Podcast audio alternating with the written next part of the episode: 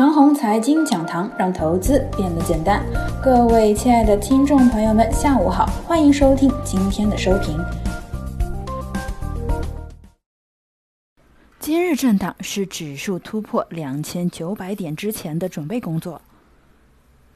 今早开盘之后呢，科技高开，权重拉升，消费股脉冲概念。主板基建股当中的水泥和机械板块强势，盘面呢出现了四大区域混战的态势。不过呢，混战的态势没有坚持一刻钟，盘子就开始回落。最先回落的呢是猪肉、农业食品和医疗保健。科技股上午十一点之前维持强势震荡的走势，不过临近中午之前，随着华盛天成的快速跳水，科技股整体回落。午后，消费和科技多数时间呢逐级回落，到了尾盘半个小时，科技股明显回升，消费股略有回升。今天呢，港股一度大涨，而我们的盘面却还在绕来绕去，这到底说明什么呢？我的看法是，我们股市的短期走势和港股没什么关系，其上涨主要看的呢是自身的节奏。沪指两千九百点上方就是筹码密集区，这个点位不可能就这么糊弄上去。要想成功打入筹码密集区，且打上去之后短期内不再下来，那必须啊要把自身的状态调整好。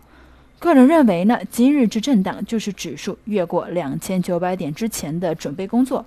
并非盘子真的有多大的利空，也并非盘子有多大的下跌动能。那么到底在准备着什么呢？通过观察两千零九年中期以来的所有走势啊，个人呢得出一个结论：指数凌厉阶段必须是权重和科技的组合，即权重顶指数，科技带人气。而此时的消费股作用并不大，消费股呢都是在指数无关紧要的时候才有所表现，反而呢在指数走势比较凌厉的时候表现并不好。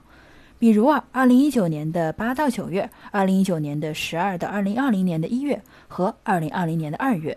指数表现相对较好的时候呢，消费股涨势并不好，反而啊，在指数缠绕阶段，消费股的涨势却非常的好。比如去年十到十一月的两只医疗股，洛普和爱尔。那么今天的结论呢是。